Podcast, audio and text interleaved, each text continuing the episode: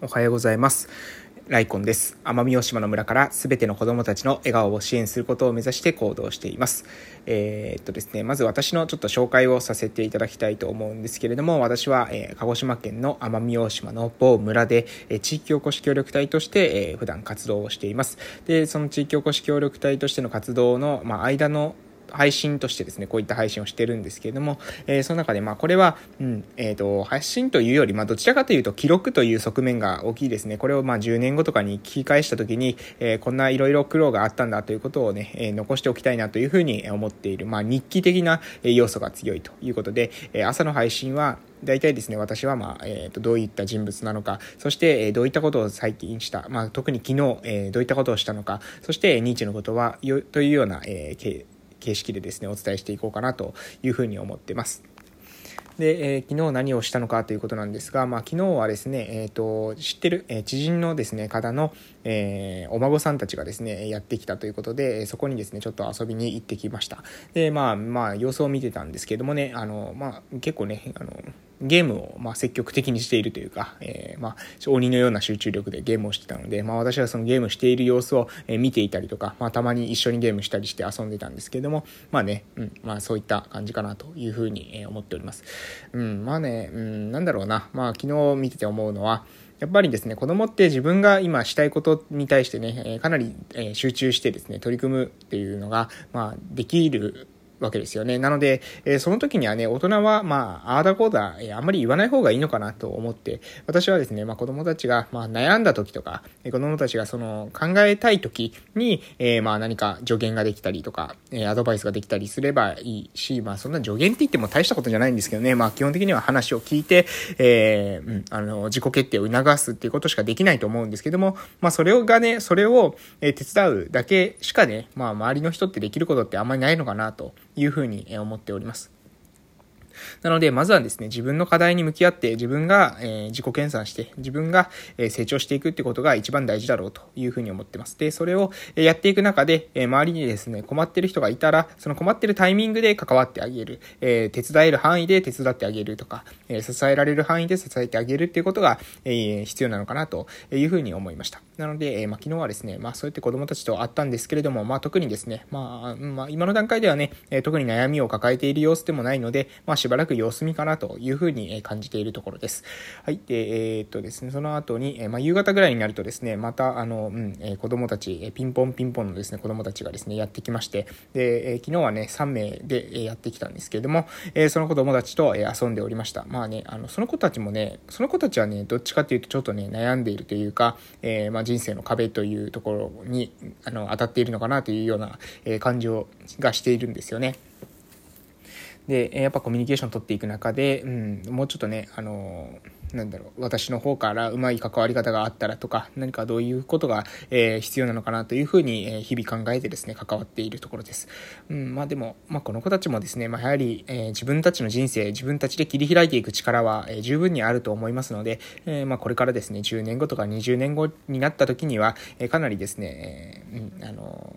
この村をですね、担っていく、背負っていくような、そういった人たちになっていくんじゃないかなと思いますので、私ができる範囲での支援ということを続けていけたらなというふうに思ってます。やっぱりね、子供たちの支援っていうものは、この村がですね、生き残っていく上ではもう切り離すことはできないと思ってます。ここを、えー、適当にしてしまえば、私たちの村っていうものは、えー、もう10年後にはですね、えー、もう潰れるということがもう完全に確定してしまうとえ思います。10年後に、えなったから10年後にすぐ潰れるというわけではないですけども、まあ、10年後に、え未来潰れるということが確定すると、えそういった状況までは、え追い込まれるだろうというふうに思ってます。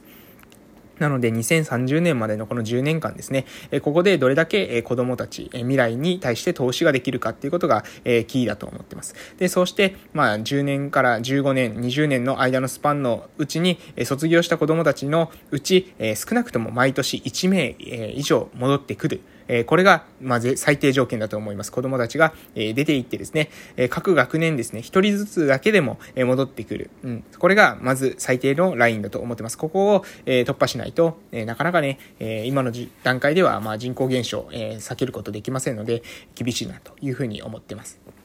はい。で、えそんな感じで終わりまして、で、これ撮ってるのがですね、実は、11時に、11時なんですよね。え6月の20日の、え日曜日11時なんですけども、この、え配信の前にちょっとですね、一件ですね、進路相談を、え受けました。で、その進路相談を、え聞いていたんですけれども、まあね、あの、この、まあ、聞いた相談に関してもね、まあ、非常に、うん、もう、あの、自分でですね、えー、いろんなこと、ありとあらゆることを決めている、うん、自己決定をしているということなので、ここでもですね、まあ、基本的には私はうんうんと、えー、話を聞いて、えー、基本的に本人が、まあ、うんえー、選択していることに対して、えその選択で、えいいんじゃないのっていうことしかできてないので、まあ、私が関わったからですね、どうこうなるというより、まあ、本人がね、え決まっていること、本人が決まっていることに対してこう背中を押すというか、えそういったことしかね、できない、えー、ですけども、まあ、基本的にそれしかできないと思うんですよね。人と関わるときっていうものは、えー、時にはね、えその教育っていうのは基本的に相手の自立を、え促すということしかないと思うので、え、っとね、自分がどんどんリーダーシップを発揮してどんどん引っ張っていくというよりは、どちらかというと、え本人が自分で自己決定したというふうな、え過去を作ってあげるってことが、まあ、それに向けてですね、何か援助できることがあったら援助するっていうことが、しかまあできないんじゃないかなと、えー、私はそういうふうに考えてます。なので、まあ、うん、今日のですね、相談があった方に関しても、まあ、全くですね、えー、その進路、えー、問題ないんじゃないかなと思います。え今後ですね、むしろ、え村をですね、引っ張っていってくれる、えそういった人にですね、なってくれるんじゃないかなというふうに、まあ、期待しているわけでございます。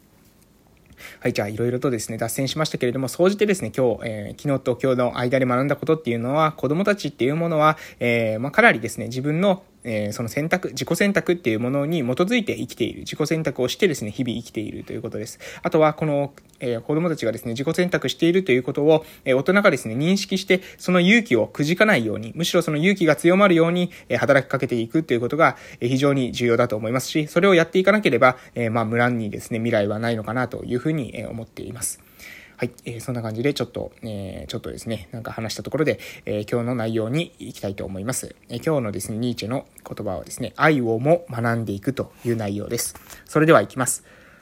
愛をも学んでいく。初めて聴く音楽の場合、私たちはその馴染みさを嫌わず、まず最後まで聴く我慢と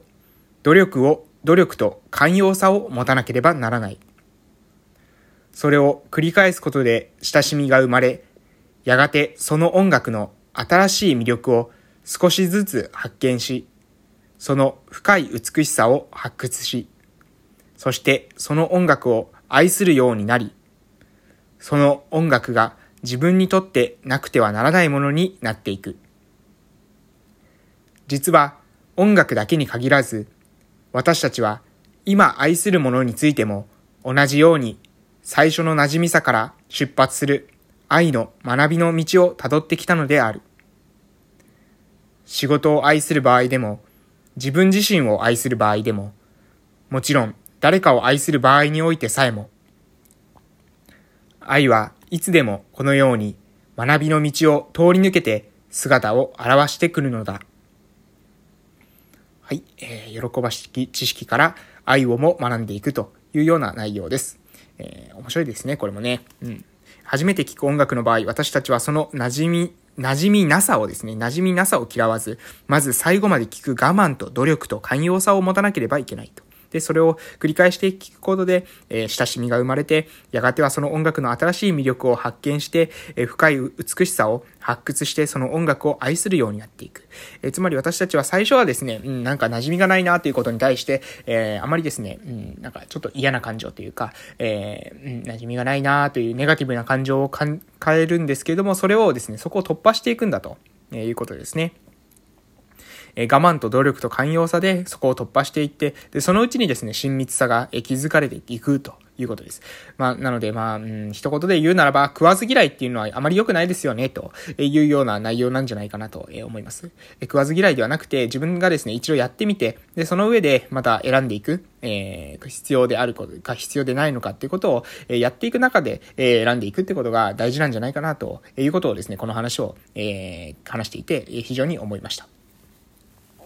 私もですね、自分の人生の中で迷った時には、自分が迷うぐらいならね、一度やってみて、やってみて失敗して、えー、そうすれば、え迷うことはないわけですよね。え失敗したら、まあ、これはやらないでいいというふうにわかるわけなので、えー、あんまりね、迷って迷って、結局ですね、迷ったままずっと進み続けるよりは、迷った段階で手を出してみてですね、やってみて、で、やった後に、えどちらかだったのかということを判断するっていうのが、えの方がですね、むしろ、うん、後悔のない人生というものが生きれるんじゃないかなというふうに思ってます。私もですね、まあ普段、うん、何かね、えー、明確なロジック、まあその明確なロジック、戦略、対局的にはですね、戦略を描いてるんですけれども、えー、その一方でですね、その戦略を描きすぎないという戦略も持っています。それはなぜかというと、先が見えなかった時に、えー、それってね、いくら頑張ってもその時点では先が見えないことってあるんですよね。なので、えー、その時にはやってみると、とにかくですね、とにかくやってみて、で、ここで効果判定をして、ここでダメだというふうに思ったら撤退すると、えゴールを、その先を決めた上で、えここの段階で一度復習すると、え決めた決めた上で、えー、見切り発車を切ることがあります。えー、そうすれば、えー、例えばですね、進んでいって、うん、これダメだなというふうに思った時にすぐに戻ってくることができるんですよね。えー、やってみるかやってみないか、そこの面でおいてもですね、その戦略を持って、えまあ、適当にですね、適当に走り出すだけじゃなくて、えとにかく戦略を持ってやってみる。やってみて、で、そこから考える。えこれが、まあ、大事なことなんじゃないかなと思います。まあ、月並みで、まあ、みんなが言ってることですよね。えとにかく、え考えてるだけじゃなくて行動が大事ですよ、なんてことはもうみんなが言ってることなんですけれども、その行動をするために、え、私たち一歩踏み出すためにですね、え、みんなね、え怖いと思いますけれども、失敗、あの、ハイリスクなですね、失敗をいきなりするっていうのは、これはあまり良くないのかもしれませんが、そうじゃなくてね、ノーリスクなことであれば、もうとにかくやってみるんだと。え行動してみなければ分かんないことってたくさんあるんですよね。なので、とにかく動き出す。動き出して、やってダメだったらですね、すぐ戻ってきてまた改善して、また違う方向に進めばいいんですよ。で、そうやって進んでるうちにどれかうまくいったらそこをですね、どんどんエネルギーを注いで伸ばしていくってことを、そういう、それをするだけの、まあ、ゲームという感じが、私のですね、まあ、世界観ですということで、お時間ですので終わらせていただきたいと思います。とにかくですね、まず最初のフェーズは、忍耐とかのフェーズがありますよということをお伝えしたかったです。それではお時間です。終わります。いってらっしゃい。